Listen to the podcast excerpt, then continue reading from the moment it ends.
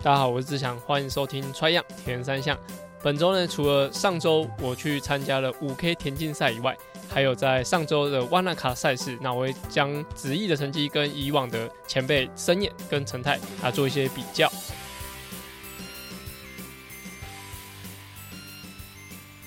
大家好，我是志祥，欢迎收听穿样田三项。在上周的时候，其实我参加了五 K 的田径赛，这是我就是去年嘛，去年十一月的时候有参加。中正杯的的五 K 的赛事，那时候我跑十六分二十六啊，就侥幸拿下第一名。但是这一次呢，我知道就是春季杯的田径赛，它的这个赛事的等级呢是完全不一样，它是全国赛，所以我就知道其实呃要用原本的那个状态去准备赛事是绝对被电爆的。那虽然这次也是被电爆，但是我在这一次的五 K，我特别就是针对速度去做调整。其实我从呃，知道呃春季杯的赛事时间之后，其实我能够准备时间大概七周。原本我以为春季杯是在可能三月中的时间，那我可能有一个十二周左右的呃训练可以来进行。结果就是我看到汉轩，就是李汉轩，他写说，哎、那个赛事时间什么时候？而且哦。还蛮紧的，而且加上我一月三十一到二月三号，其实有个台东的训练，所以啊训练上没有那么个扎实。那但是我我说真的是这些都不是重点，重点就是呃在准备训练的时候，其实整个方向其实我是以着重两百跟四百的速度为主。那那两百我就大概可以跑到三十一秒，那会休息的时间比较长，可能一比三、一比四。那四百就大概跑在六十九到七十一秒中间，那就是至少会修到可能两分钟左右，就是呃，是一把它当一个呃纯速度的训练来进行。那中间还加了一个就是 slat，就是呃两百我要后面一百要更更快。那之前节目节目有讲过，所以我在这一场的春季杯田径赛的时候，其实。呃，我知道我的速度是比较好，因为从前面的几个训练，从几个速度的的跑步来说，我就觉得啊、其实好很多。从一开始我可能很用力吹，才办法吹七十二秒，那到后面的前几天，而且后面几次的强度训练，我跑四百，稍微把速度提一下，我就可以跑到六十八秒，所以其实有四秒的差距，就我自己觉得。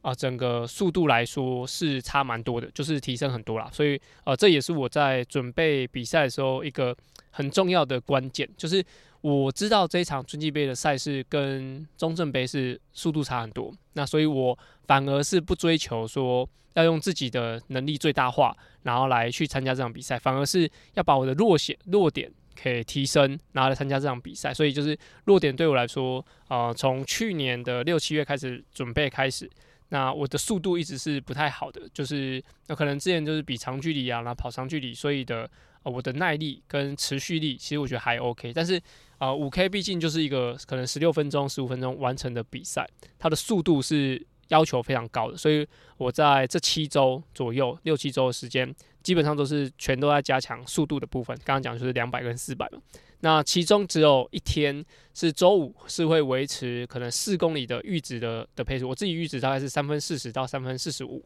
的速度，然后来进行，可能中间休个三分钟，然后再进行，就是总共两组，这样就是一个八 K 左右的的阈值。我对我来说，我觉得现在检讨下来，我觉得呃阈值可以再拉多拉一 K，哦，大概五 K，我觉得比较刚刚好的。对于一个赛事来说，那五 K 可以做到两组，所以这是我在。整个准备的时候的一些重点，那大家听到这些课表以外呢，我就基本上就是每天慢跑三十分钟，然后长周末长距离会跑一个可能十二到十五 K，那那个速度不会太快，可能就是五分速，五分速基本上跑一个全马都没问题，所以就是五分速来跑十二到十五 K，那这是整个准备的状况。那这次呢，呃，之前中正杯的时候有特别，因为我觉得我知道对手可能最后会缠斗到可能最后一两诶、一两百公尺嘛，所以我的。呃，在训练速度的时候，是前段会做速度，然后中段做维持，然后后段加再加一个速度，做做可以做加速。那这一次的比赛是完全没有做后段的加速，因为我知道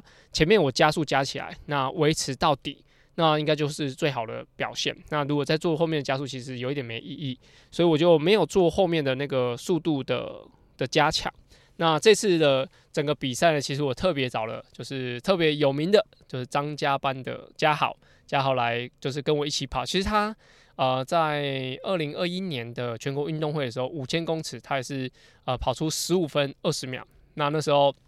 他是获得第八名，所以有点惊艳大家说，哎、一个呃铁人三项选手也可以跑进百捷，就是那时候他十五分二十是可以入百捷的。那现在还在百捷里面，但是九十几名了。但是十五分二十对于呃这样子的，就是铁人三项的选手来说，其实我觉得算真的算不错的一个成绩。那由他来带我跑，原本预计是跑十五分五十嘛，那我自己夸下海口想要跑十五分五十，最后是哦失败。这样，这是中间一些。内容的检讨可以跟大家分享一下，这是我还没有写文章，对，希望、呃、过几天可以把文章完成。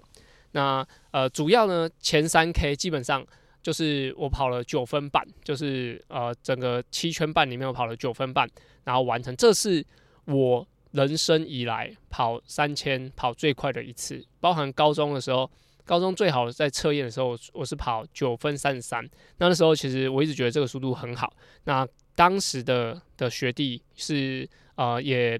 呃，他是八百千五的全中运金牌，那时候跟我跑，他也是跑输，我觉得哎，九分半，九分三三十三，好像是蛮厉害的成绩。那我在事隔哦，差不多十三年左右，这差不多是我练铁人的开始之后，我的成绩就没有达到过九三三这个呃三千公尺的的秒数，而在这个五千公尺的前三 K，我就直接跑出个九分三十秒。那等于说就是已经破了我人生的最佳。我觉得，呃，这个的秒数，在反映在我的整个训练来说，我觉得是非常好的。就是说我前面讲说我要做很多的速度，然后在其实，在做呃，在在比这个比赛的前三 K 整个过程中，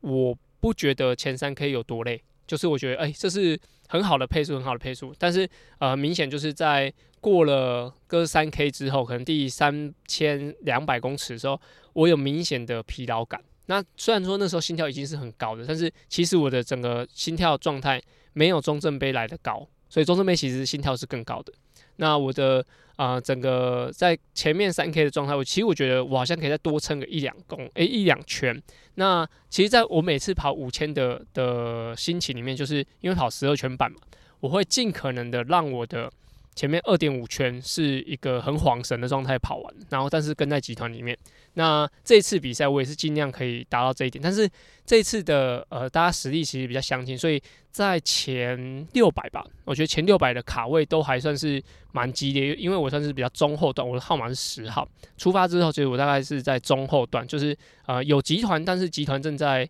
呃大家速度快快快慢慢快慢慢不太一样。所以我是稍微有费了一点力气去卡卡位，然后中间还加速去追上这个断层，所以中间的这个加速，我觉得让我自己也有提早爆掉的一个原因之呃原因之一这样子。那前三 K 破了我的最佳，我觉得是非常的开心呐。虽虽然说最后结果只跑了十六分三十七，但是嗯、整个前三 K 跑完，我觉得看我的数据，我觉得啊是满意的。但是后面就是二点五 K 呃两公里的部分就是没有达到。达到我的标准，然后我在呃三月十四还会有个青年杯，希望可以把在这几天把呃一千二、一千六、两千的能力再提升。那在青年杯的时候，有已经有跟光头李汉轩就约好，他要跑十六分十五。那我也希望朝这个秒数来迈进，就是呃这一次的中正杯跟着这一次的春季杯，我感觉是呃把整个实力提升，应该说表现出来，就是硬跟跟快的节奏。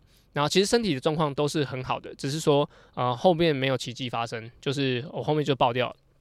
以往可能有时候真的比赛比较好的情况是有奇迹发生，我的后面两 K 没有掉速掉那么多，那就有好的成绩。但是这一次我觉得就是正常发挥，但是没有奇迹发生，那就这样而已。所以我觉得还算是没什么遗憾的的一场赛事了。那在赛前呢，其实我有几个小小的仪式感，呃，仪式的节奏就是让我自己感觉有一个比赛的仪式感。这样，那一就是我在这一周的当周，呃，我也我会建议大家就是可以试试看，就是在比赛当周，我都是晚上九点睡觉。虽然说就是中间我有一天应该是礼拜三吧，还是礼拜四。我的小朋友两点就从就是睡梦中醒来，然后我只睡了大概三个小时、四个小时，然后他就一路欢欢欢到早上七点，所以等于说我那天只睡了四个多小时。那在啊、其他天来说，我都是尽量是九点就睡觉，所以所有的公式都把它先抛到脑后，就跟我之前节目的时候一样，就是我比赛做的时候我会很专注，那尽可能的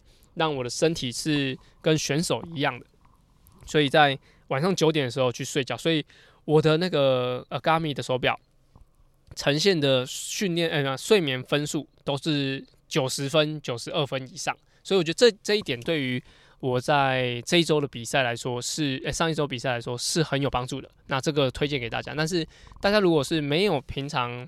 这样子时间睡觉的话，其实是要慢慢调整。就可能你平常是一点睡，那建议就是慢慢到十二点半啊，一点呃十二点半，然后十二点，啊十一点半，然后十一点。那我觉得可以提前一个两小时就很足够。但我因为我平常小朋友大概就八点多睡觉，九点睡觉，那我就是可以陪他直接睡到隔天早上。那对我来说是一个还不错的方式，因为有小朋友，那他的啊、作息其实我也算蛮习惯，所以在比赛这一周我都会尽量九点睡觉。那其他的话就是一些装备上跟饮食上的调整，就是我会有贴，不知道大家有没有参加，就是啊、呃、Challenge 台湾知道那个。啊，完赛一它是有 Artificer 的那个就是磁力的的那个帮助的。那以 Artificer 的贴片来说，我就是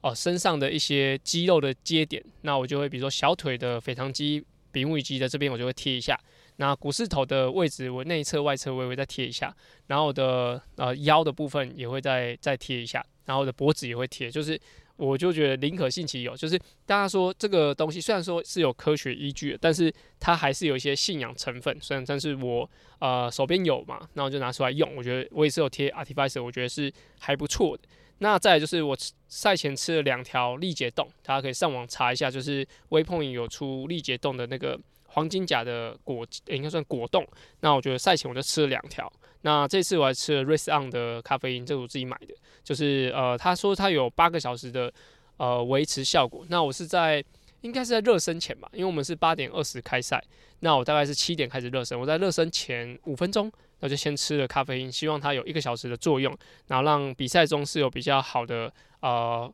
状态发生的。那这次的话，我觉得整个状况就是呃如预期，但是。配速就是整个是超乎我的预期，诶、欸，超乎我的能力啊，所以他这我也没有很意外，就是尽量给，就是没有奇迹发生。那我觉得是一个很好的的体验，因为。要要能在全国赛，然后有这么好的呃比赛刺激，能够全力以赴，我真的发现，就是我真的是全力以赴到啊，现在录音周三，我他还是觉得脚还蛮酸的，对，就是全力以赴，然后去啊、拼到可能啊自己在分段中有个三公里的最佳成绩，我已经觉得很满意。那在后续的一些训练，就是在把速耐力提升，希望啊青年杯三十四的时候能够有更好的成绩表现。那这是以上就是我五公里哦。肉肉等讲了十几分钟，就是我还蛮开心，就是呃能够正常的出赛，然后用力的去比好每一场比赛。我觉得珍惜能战斗的时候，超级开心的，我真的是比的超级开心。好，讲完我的部分之后，接下来要进入就是国际赛的部分啦、啊，就是上周子毅在瓦纳卡的大洋洲杯的游泳部分，他是排名二十七，那单车十八公里。啊，排名啊、第十四啊，跑步的话，他跑出五公里哦，五公里跑出十五分五十六，比我上次 比我单纯跑五 K 还快，跑出呃十五分五十六，排名第二十三。那总排名呢是二十二。那我刚刚讲的那些分项排名，就是他在这场比赛的排名。那在游泳的部分，其实他算是比较领先集团的中后段上岸。那其实。刚好是因为前段的集团摔车，就是第一个弯就有人摔车，所以整个集团拉得比较长。那他也是顺势的这个时候接上去，所以才完，就是可以在第一集团完成单子。不然的话，他可能追赶的部分就要努力追赶三四公里，才可能追得到第一集团。也可能就是三四公里之后也追不到第一集团，那就必须要退到后面来。所以他，我觉得这一场稍微有一点点运气成分的存在。那他在单车的时候就第一集团下来，所以下来就基本上就是跟大家一起比路跑赛。那以目前子毅的方训练方向还有比赛方向来说，应该算是近期在台湾来说就是最活跃的这田山选手，就是他出国比赛的频率应该是最高，而且他的目标很明确，就是增加世界积分，那争取奥运资格。那以目前来说，就是以子毅的这个状态。那我其实我去往前推了一下，就是我们到底在选手在国际赛上有没有进步？那很难用田田三项，其实很难用时间还有名次来啊、判判断说到底进步了多少。但是我们可以用啊、我们一样同同样最最当时最厉害的选手，那参加这些大洋洲杯的的赛事的成绩表现。那来做一点评比，但我觉得这是非常主观的，是完完全不客观的一个状态。那但是我其实我觉得还是可以跟大家讲一下，就是以往的像申燕跟陈泰的的状态去参加大洋洲杯的赛事，那有什么样的表现？那以二零一五年申燕当时应该是在拼在拼呃，应该是什么巴西奥运，就是那个里约奥运的时候，那他在大洋洲杯赛事有四十七个选手，那他在游泳部分排第十二，其实这个。排名是比子毅还要好的，就是申燕的开放水域，不论是跟游，或是说判断，还是说定位上，我觉得申燕当时的游泳能力其实是应该是比子毅还要好很多的。那啊、在单车的部分，他是第二十七名，但我觉得游泳跟单车这两个项目，其实如果游泳的部分以排名来看，我觉得是相对客观，就是你说在一样大洋洲杯的选手里面。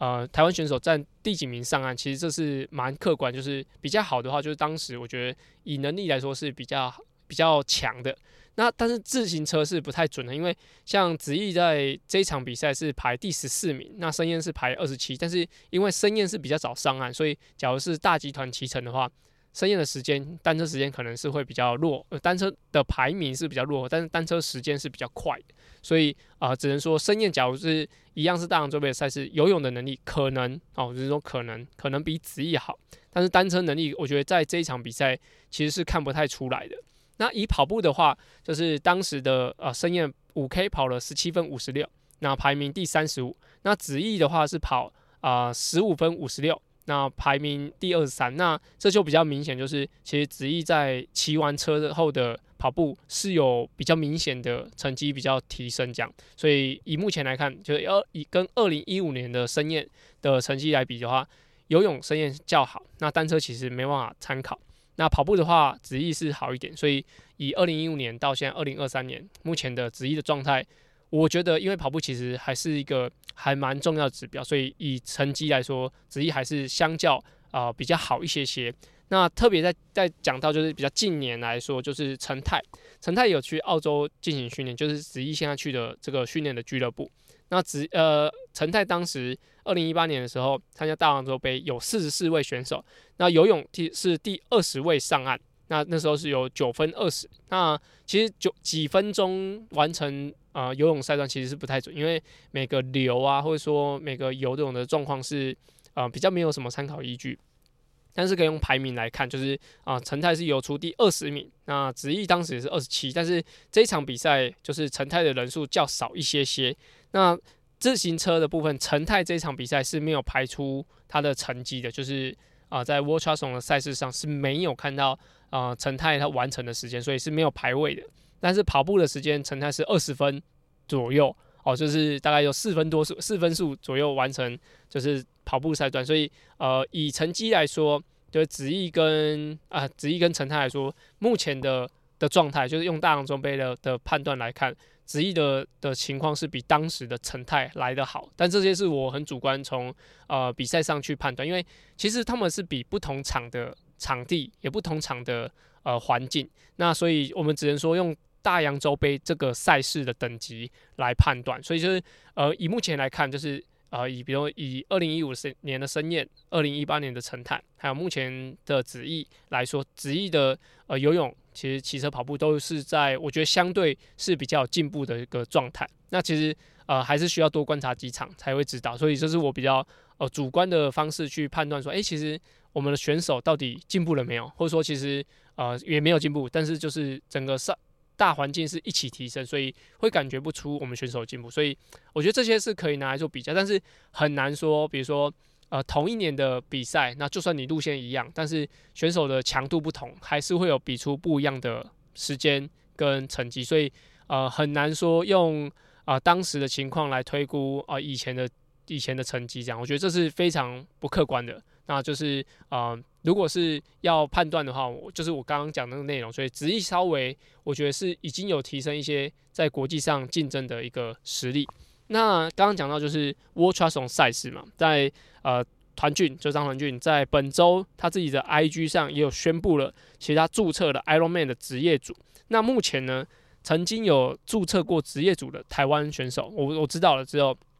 李小鱼、申燕跟小雨目前有申请过职业组的证照，而团俊，然后还有谢玉红，还有前辈杨茂庸，还有我，其实有申请过，就是 One Day Pro，就是他是呃在单单场赛事是可以用职业组的身份参加比赛，但是他在整年度的还是可以，就是呃参应该是还是可以参加分龄组的赛事，就是他只有当天是职业组，他不需要缴年度的注册费，他是只有当天，然后我记得那个。参加职业组的报名费也相对比较便宜，我记得一般参加一上好像是九千，然后职业组好像是七千多。我记得我当时好像刷七千八百块吧的职业组的的证照。那啊、长距离来说，职呃团俊也是开始往长距离来来移动，就是他的呃职业生涯往长距离移动。但是目前听到就是他还是会准备就是全国运动会的部分，毕竟他目前是四连霸的得主，当然不会让自己的。啊，连霸那么容易就直接断掉这样，所以就是他目前已经注册了，就是 Ironman 的职业组的赛事，希望他在后续会再公告一下他接下来要参加哪几场的 Ironman 的赛事，就可以呃稳定的就是关注他，那我也会跟大家分享说我在他的一些比赛里面呃有一些什么看点可以跟大家分享。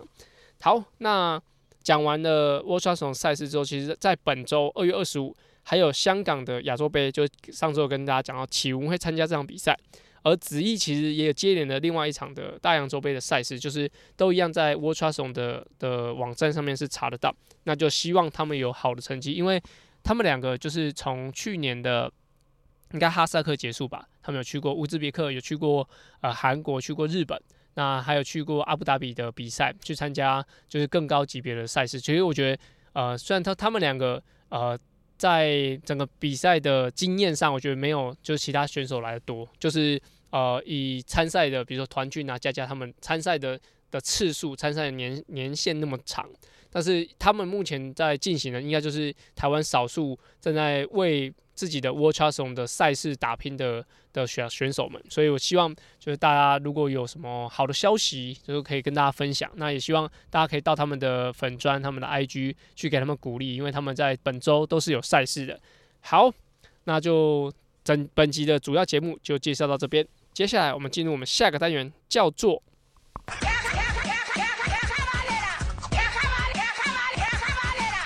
卡卡班呢？卡卡班呢是在 Tri 样 EP 五十开始的新单元，主要卡卡班呢用来审视我自己现在练的方向到底对不对。有时候骑慢一点，反而会有不一样的收获。这个单元的灵感来自于我教学，还有听众留言，所有问题都欢迎到 Apple Podcast 或我的 IG 留言哦。好，那在本周呢，其实主要就是普悠玛跟 CT 赛事都就快要接近了嘛。那也蛮多人是参加呃高雄爱河的赛事，还有那个拉瓦环赛乐园。那我建议就是。所有的选手，就是包含你要比普悠玛或 CT 的赛事的人，都在这一周去把你所有的铁人衣，还有你跑鞋、车子的设定，还有安全帽、